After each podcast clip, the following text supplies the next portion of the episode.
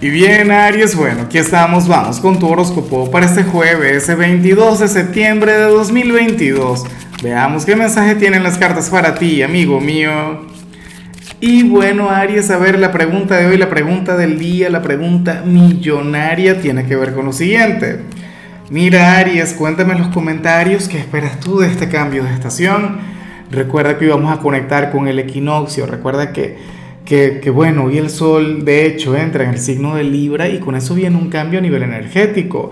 Además que, que, bueno, que, que nos, eh, ya comenzamos prácticamente la cuenta regresiva hacia tu gran luna llena del año. Bueno, primero tenemos que conectar con la luna nueva en Libra, pero entonces luego viene tu luna llena. Te voy a estar fastidiando con ese tema, bueno, pero hasta el cansancio. Ahora, en cuanto a lo que sale para ti a nivel general, Fíjate, yo no entiendo qué ocurre en tu vida a nivel energético.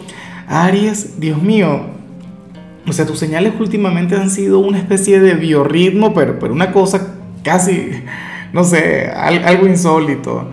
No, si mal no recuerdo, ayer salías sumamente enérgico para las cartas tú ayer. Bueno, salías con aquel derroche eh, de energía y tal.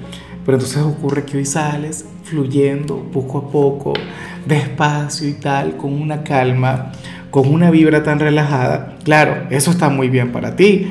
¿Será que, vas a tomar una especie de aliento para el fin de semana? Eh, o bueno, un breve descanso con todo el tema de Mercurio retro, pero nada, considero que de hecho está muy bien Aries, o sea, para las cartas tú eres aquel quien, bueno, hoy va a fluir sin mortificarse en la vida, hoy no vas a, bueno, te vas a olvidar un poquito de tu lado resiliente, no vas a ser aquel hijo de Marte.